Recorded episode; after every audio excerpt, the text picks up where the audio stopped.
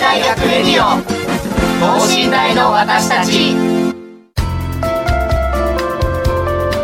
この番組では神戸大学でのキャンパスライフ受験エピソードなど学生パーソナリティが生の声をお届けしていきます。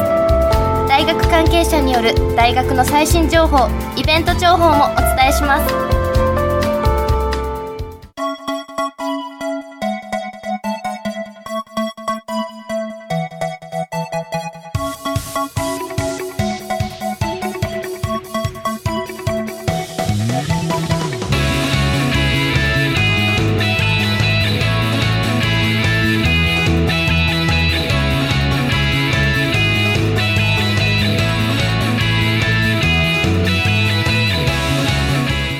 んこんばんは国際人間科学部3年の中川萌香です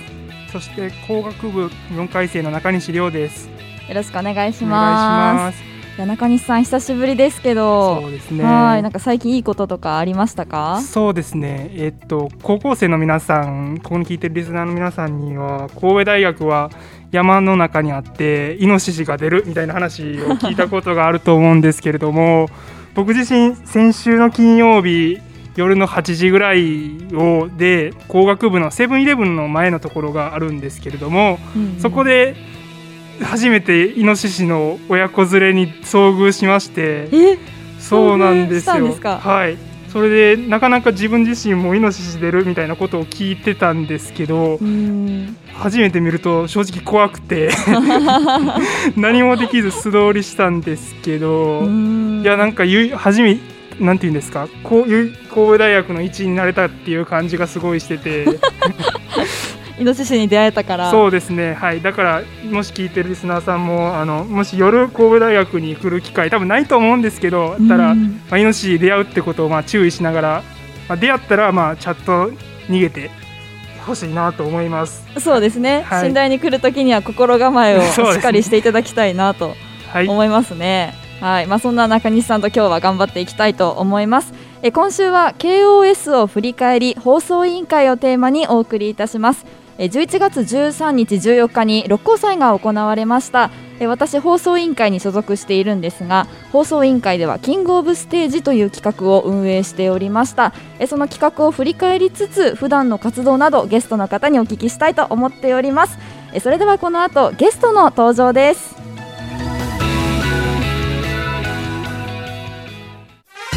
大学レディオ等身大の私たち。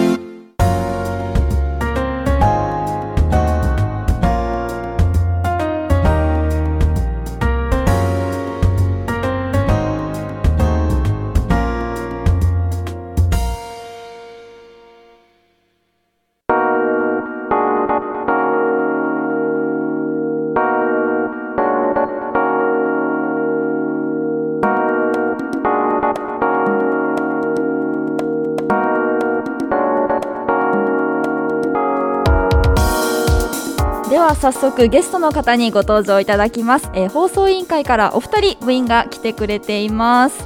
まああのねいつもあの私と一緒に あの活動しているのでちょっとなんか面白い不思議な感じがするんですが今日はよろしくお願いしますよろしくお願いします。よろしくお願いします。ちょっと簡単にあの自己紹介をお願いしますはい、えー、皆様こんばんは。国際人間科学部3回生の楠本さやと申します。皆さんこんばんは。神戸大学経済学部2回生の伊藤真理と申します。放送委員会ではアナウンス部に所属しております。よろしくお願いいたします。お願いしおますお願いしますねあのーそう伊藤さんはアナウンス部そして楠本さんは制作部に所属をしていますはい、そうです。私ははい制作部に所属しています。なんか放送委員会以外の部分であの会うのがすごいなんか新鮮な気持ちなんですけど、ね、今日はあの中西さんもいるのでよろしくお願いします。よろしくお願いしま。ますす。ということであの実はこの収録日がですねえ15日月曜日ということで昨日と一昨日がキングオブステージだったわけなんですけれども。ね、改めてお疲れ様でした お疲れお様でし。疲れ様でした た。終わった今の率直な気持ちはどうですか？いやもう開放感ですね。終わったーっていう。すごい楽しかったんですけどやっぱり準備もね大変だったのでうんすごいやったー終わったーっていう気持ちでいっぱいです。そうですね本当に昨日その私たちがあの頑張って作った企画が放送されたかと思うと本当に開放感先ほど楠本さんもおっしゃっていますが開放感とともにちょっと安心感がはい持っておりますそうねとりあえず終わってほっとはい。一息ねもうその次の日にまあ収録ということなので。ま あ多分覚えてることがたくさんあると思うので。そうですね。うん、はい。まずこう今ねこうキングオブステージとさらっとまあ言ってはいるんですけど、まあ、どんなあのステージなのかっていうことを皆さんにちょっとお伝えしてもらえたらと思うんですが。はい、えー毎年11月の半ばの紅葉が綺麗な季節に神戸大学では六甲祭が行われています。その中で KUBC が、えー運営するステージ企画がキングオブステージとなっております。はい、えー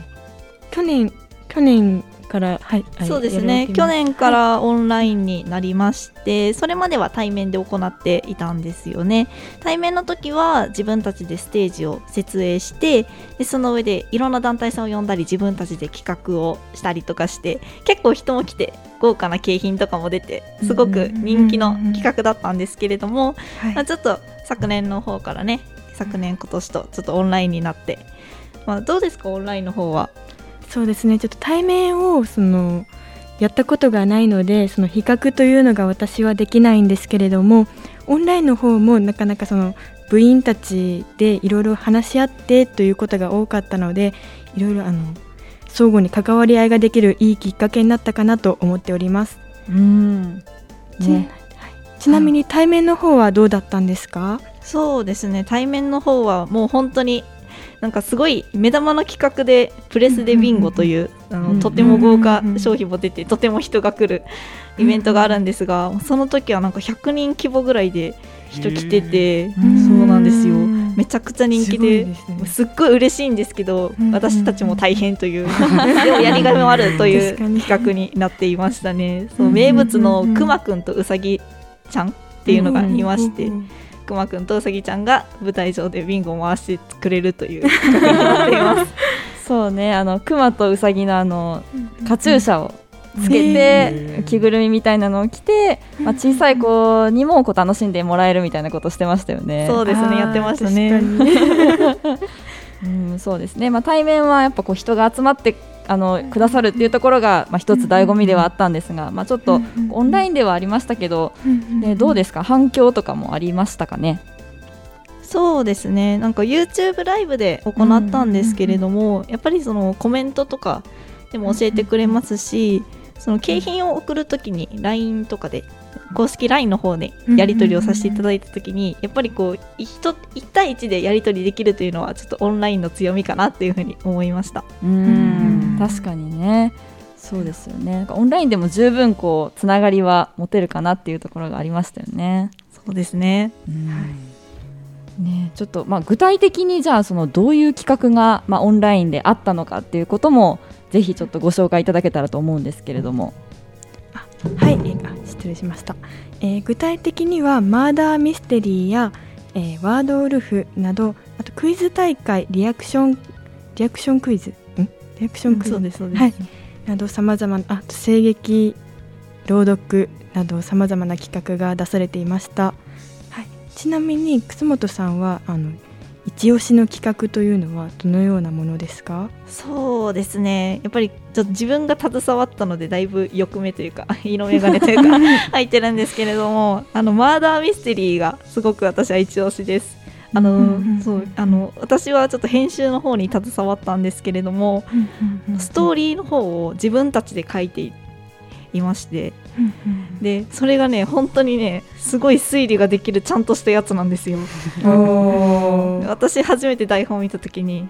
普通にちゃんと10分以上考えちゃって メモ取ってこうかなって言ってやってました。うんあれですよね、マーダーミステリーってそのだから殺人事件がまあ起きたっていう設定で、まあ、誰が犯人なのかをね当てるゲームですよね。そうですそうです。うんやっぱその台本を書けるっていうのは、まあ、制作部とかがある KUBC ならではかなと思うんですけど、どうですか、そうですね。やっぱりその台本書いたり、あとは編集とかもね、ん。結構制作部の人は慣れているので、そういうところは制作部の腕の見せ所って感じですね。そうですよね、うん。伊藤さんはどうですか？一押しの企画とかはありましたか？はい。私はワードウルフに携わったんですけれどもその、えー部員たちで実際にワードウルフをするところを Zoom などで録画してそれを私も今回ちょっと編集をやってみたんですけれども制作部の方の偉大さに改めて気づかされました。いや本当に編集って大変ですね。なんかもうフェードインやフェードアウトなど全然できないことばかりで一度私全体的にやってみたんですけれどもちょっと失敗してしまいまして結局さまざまな方にあの助けていただいて完成することができました。ね、あの楠本さんが今すごいガッツポーズしてましたけど。さあ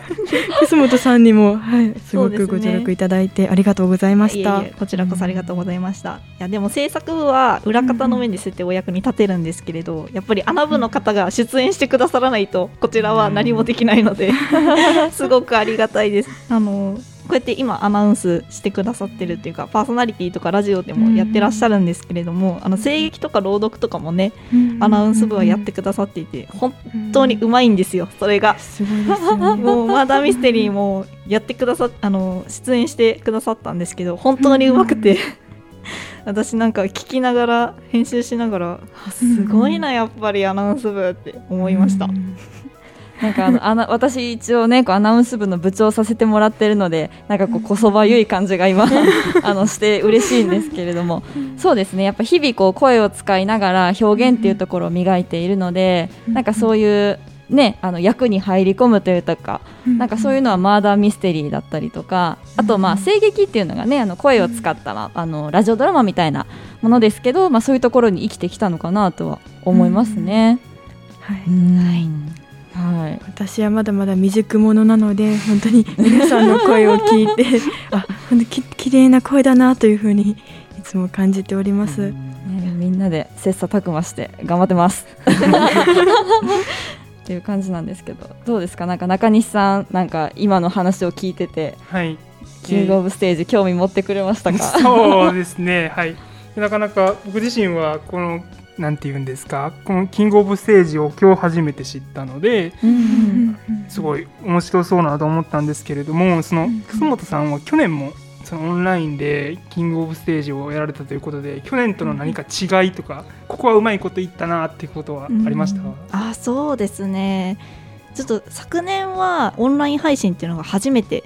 KUBC, うん KUBC ってまあ放送委員会なんですけれども放送委員会としても初めてだったのでやっぱりちょっと戸惑ってしまって配信もちょっと止まっちゃったりとかいうのがトラブルがね何個か何回かちょっとあってしまったんですけれども今年はそういうのはなくそう頑張ろうって言ってあの配信面とか裏でのやり取り景品のやり取りとかいうのはかなり昨年よりも力を入れて対策もして頑張ったので結構スムーズだったんじゃないかなというふうに思っています。おーじゃあ去年のなんていうんですか初めてやった時の失敗とかが生かされたって感じですかね。そうですね。んなるほどなるほどじゃあ来年はもっとすごい あなんていうんですかその企画企画といいますかそういうのになるかもしれないですね。そうですね。うん来年あるならもっと頑張ります。来年も頑張ります。そうですよねなんかね対面でもまたやりたいなとは思いますけどそうですねうん。やっぱり人がいる中でやるステージというのもなかなかいいものなので。うん 私も対面体験してみたいです本当に。うん そうかそうよね、まだ体験したことないもんね、はい。ね。そうなんですよ。まあでもオンライン配信でも、まあ、今お話にもありましたけど結構こうたくさんの方が見てくれたりとかっていうところがあったので、まあ、よかったなとは思いますけど、まあなんかその開催のどうですか？なんか裏話ここだけの話とか2人ともありますかね？伊藤さんなんかあります？あそうですね。ワードウルフをそのやった時に、うん。えーワードウルフの中に犬と猫と、えー、クマとウサギが出てくるんですけどそのイラストを私友達に描いてもらってその名前をどうしようかという時に全体ラインの方であのワンワンニャンニャンぴょんぴょんくまくまにしませんかって言ったらみんなにスルーされちゃって。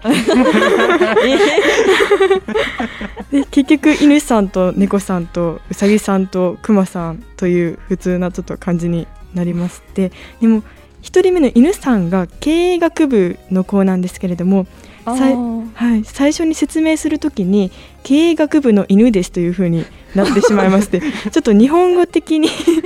あんまりよろしくなかったのかなと思ったりしてます。あーなるほど。そうかそうか。みんなが動物の役になりきって、そのワードウルフっていうゲームをやったっていうことですよね、はい、そうです。そうかそうか そのスルーはちょっときついな 私もどうしようかなこれみたいな。何かしら返してほしいですね。何かしら返してほしかったです。あでもリスナーの皆さんあの勘違いしないでほしいんですけど KUBC はアットホームな部活そうですね。すごく仲がいいです。ちょっと向こうも名前のそのコメントに困ったのかなと思ってます。なるほどそんなことがあったんですねはい。そうかえどうですか？楠本さんは何かこうあの印象に残ってる話とかなんかありますか？あそうですね。うん、私あのマーダーミステリーの方の編集したってさっきもちょっとねあの説明したんですけれども、うんうん。その時にですねあの電車の音を入れて声をかき消してくれっていう風に言われて、なんかあの電車が通り過ぎる時すごい音するからあの会話が聞こえなくなったりするじゃないですか。あれを表現したいと言われて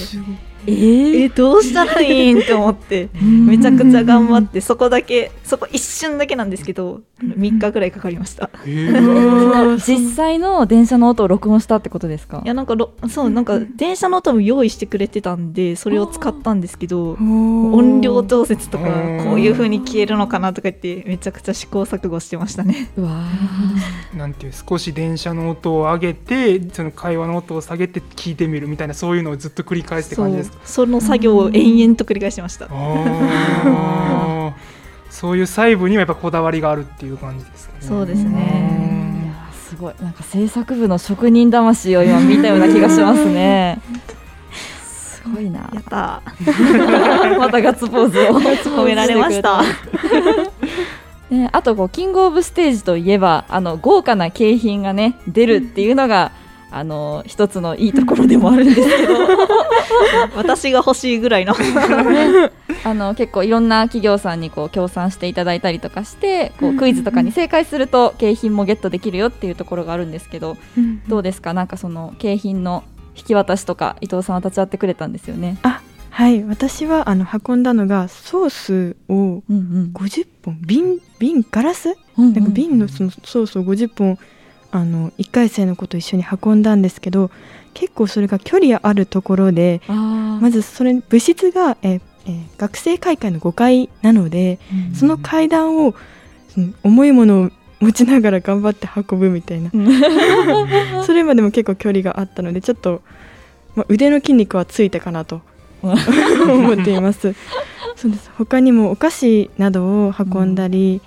いろいろたくさんのものをあの提供いただいてさまざまな景品が届いてあ素晴らしいなと思っております。ありがとうございました。うんね本当にありがたい限りなんですけどあのいつもこう景品をねゲットされた方からはあの嬉しいという声ももらえるので、まあ、今年もそうだったらいいなと今思ってるんですけど。そうですね。なんか割と結構いいものっていうかこんないいものもらえると思ってなかったっていう声を毎回いただくので 喜んでくれたらいいなと思いますそうですね。本当に。っていうまあ感じなんですけれども、ね、今までのところ聞いて中西さんいかがですか？キングオブステージ。いやーその企画もなんて言うんです。すごいいろんなものがあってその上景品ももらえるっていうことでいやーまあ、僕来年卒業しちゃうんで参加参加できるかどうかちょっと怪しいんですけど なんか参加したいなっていうのがすごい思いましたね。うん。ねあの実はこれアーカイブ配信もおあるんですよね、はい。アーカイブ配信あります。なので、ぜひそちらをちょっと見ていただいたらいいんじゃないかなと思います、きっとあのリスナーの皆さんもそのアイカアーカイブ配信 YouTube から KUBC のアカウントから見ることができるんですが多分それを見ると今私たちが話していたマーダーミステリーのこのこだわりここかとか、うん、多分わかると思うのでぜひチェックしてもらいたいなと思います。でまあ、そんな、えーキンキングオブステージをこう企画した放送委員会なんですが、まあね、せっかくなのでこの場で放送委員会どんな活動をしているのかキングオブステージ以外にね、あのぜひとも紹介をしておきたいなと思うんですがちょっと楠本さんお願いします。あはい、わかりました。放送委員会には、えっと、3つ活動している部がありまして、えっと、1つが先ほどもね、話に出ていたアナウンス部。で、もう1つが私が所属している制作部。で、もう1つフリーペーパー部というのもものがありましてですね、でそれはなんかあの雑誌とかを、あと、そうですね、リーフレットとかを作成したりしている、えっと、部の方になります。ですね、今この場にはちょっとフリーペーパーちょっと略してフリーペブと呼ばせていただくんですけれどもフリーペブの方はいらっしゃらないんですが、そうですね制作と割とやってることが近いのでなんかそういうことも紹介できたらいいかなと思います。うーん、そうですよね。今だいたい全部で部員何人ぐらいいましたっけ？大体そうですね全員で30人弱ぐらいぐらいかな？かな、うん、それぐらいですねそうですね。はいうんうんうん。うんうん結構まあ程よい人数感というか。そうですね本当にアットホームなうん、そうですよね。そうそうそう。どうですか？制作部はなんかあのねキングオブステージと一緒に番組発表会もしていたと思うんですがちょっとそのあたりを詳しく、ありがとうございます。触れていただいて。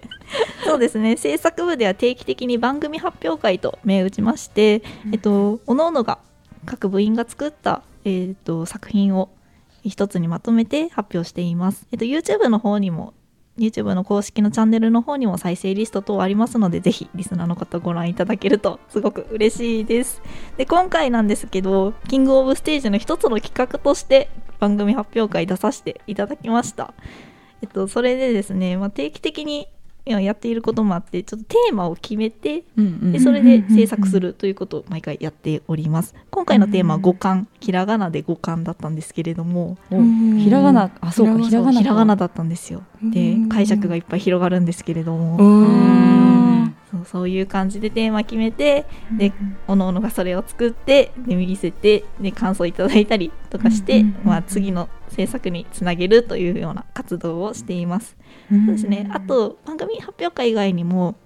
なんか制作依頼をいただくこととかもあったりして、あと撮影依頼とかもいただいたりとかして、ありがたいことにそういう活動もさせていただいています。そうですね結構いろんなところからね依頼をこういただいて機材持って、えね、出張することもありますよねカメラと三脚を追ってみたいな 感じのことをしています。そうですねもう本当に制作部がいるから、あのいろんなこう作品にアナウンス部もやっぱこう声を使う作品とかに出させてもらう機会があるので、そこはすごくありがたいなっていつもアナウンス部員としては思ってます。こちらも出演していただいてすごくありがたいです。そうですね。まああのアナウンス部はのねあのちょっとなんかこう宣伝もしてきたらいいなと思うんですけど、伊藤さんは実際部員としてどうですか？楽しく活動できてますか？はい楽しいです本当に、えー原稿読みやあのフリートークや声劇や朗読など幅広いところからあのを毎週練習しているんですけれどもそれまでの滑舌練習や発声練習など、まあ、今はオンライン開催オンラインでやっていますので各自でやあの練習しているんですけれどもちょっと最近ウイロウリもう一、うんうんあの頑張っています。あーねあのウイロウリという歌舞伎のまあ台本みたいなものがあってね。あのきっと発声練習とか発音練習をしたことがある人ならきっとご存知なあのすごいあの早口言葉みたいなね言いにくいやつがあるんですけど、それを今部員でみんなで頑張って読んでますよね。はいすごいですね。なかなか難しいんですけど、まあそんな難しいですね。うん。そんなこともしてますね。うん。どうですか？あの2人がこう入部したきっかけとかってどんなものだったんですか、そうですね。私もともと動画制作とか映像制作したかったんですけどちょっと高校生の時ぐらいは全然できなかったのでうんちょっとパソコンを手に入れて新しい環境も手に入れてやってみたいなと思ってうんでちょっとまあいろいろ見ていた中で制作部さん制作部ここの放送委員会の制作部さんの作品を見てあこんなんが作れるようになったらいいなと思ってちょっと入部しました。おー確かに先輩方の作品めちゃめちゃクオリティ高かったですもんね。そうなんですよ。うん あとあそこまではちょっと作れないんですけどね。いやいやいやそんなもうご謙遜をまあ 本当になんかこういろんな機材がやっぱ部費で購入することができてたくさん揃っているので、きっと楠本さんみたいになんか映像作品撮りたいっていう人にはもううってつけの部じゃないかなと思いますね。そうですね、うん物質のパソコンになんかいろんな編集ソフトが入っているので、うもういろんなものが試せていろいろ使えて何でもできるって感じですね。そうですよね。確かに。伊藤さんはどうですか、あのね入ったのが今年の6月はい。だったと思うんですけど入部のきっかけというのは、あ入部のきっかけはですね、えっと、もともとちょっと上がり症だったりちょっと自分の声をもうちょっと直したいなとは思っていたんですけれどなかなか去年あのまあいろいろオンラインということでちょっとコロナとかで本当に未知の事態に遭遇しましてで、えーオンラインで新刊を受けたところ確かあれ中川さんが対応してくださったんですけれどもはい、すごく お手に対応していただいてああら。この方についていきたいなと思って、すごい。そそれで入部を決めました。そそうだったの。なんかすごい照れてるんですけど今。いやそれは嬉しい限りです。そうか、まあ、みんないろんなきっかけがあるんですね。うん確かに、まあ、アナウンス部はね本当いろんな人がいますね、そうですね。うん。確かに、高校の時から放送やってたよって子もいれば、うんうんんそういう上がり症を直したいっていう人もいるし、いろんな人がいてすごい楽しいなと思いますね。はい。うん。ですね。どうです？中西さん。放送委員会興味持ってくれましたか？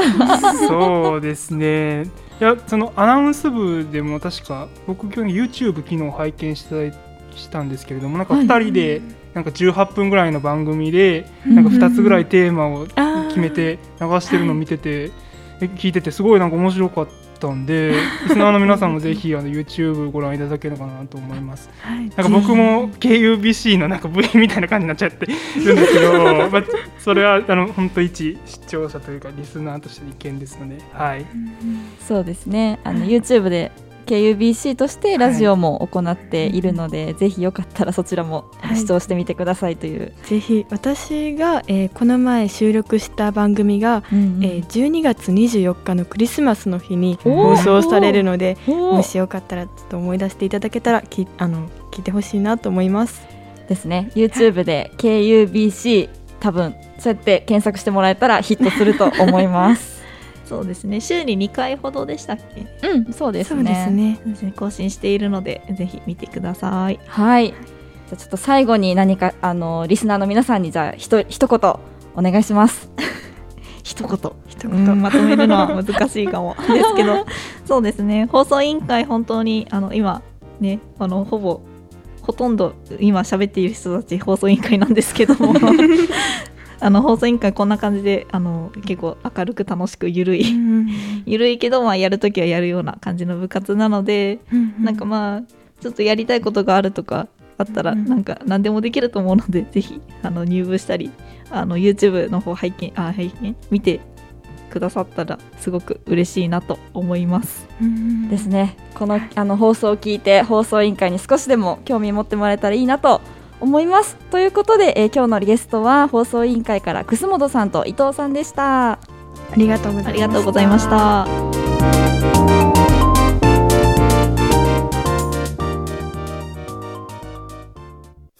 神戸大学レディオ等身大の私たち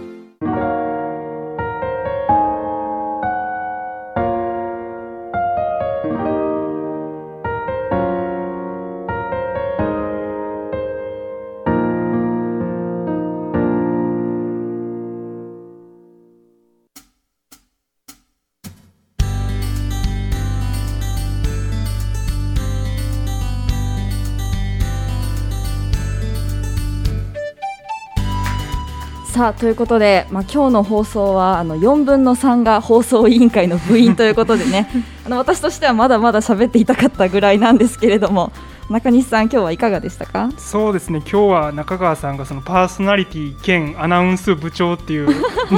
2つのなんていうんですか役職を持ちながらなかなかそのいつもではない見られないそのアナウンス部の部長としてのなんかすごいうまさっていうのがそういうのも垣間見れた回なのではないかと思いました。なんか恥ずかしいんですけど、まあ楽しくねあのできてよかったです。ということで今週は中川萌香と中西亮がお届けしましたそれではまた次回さようならさよなら。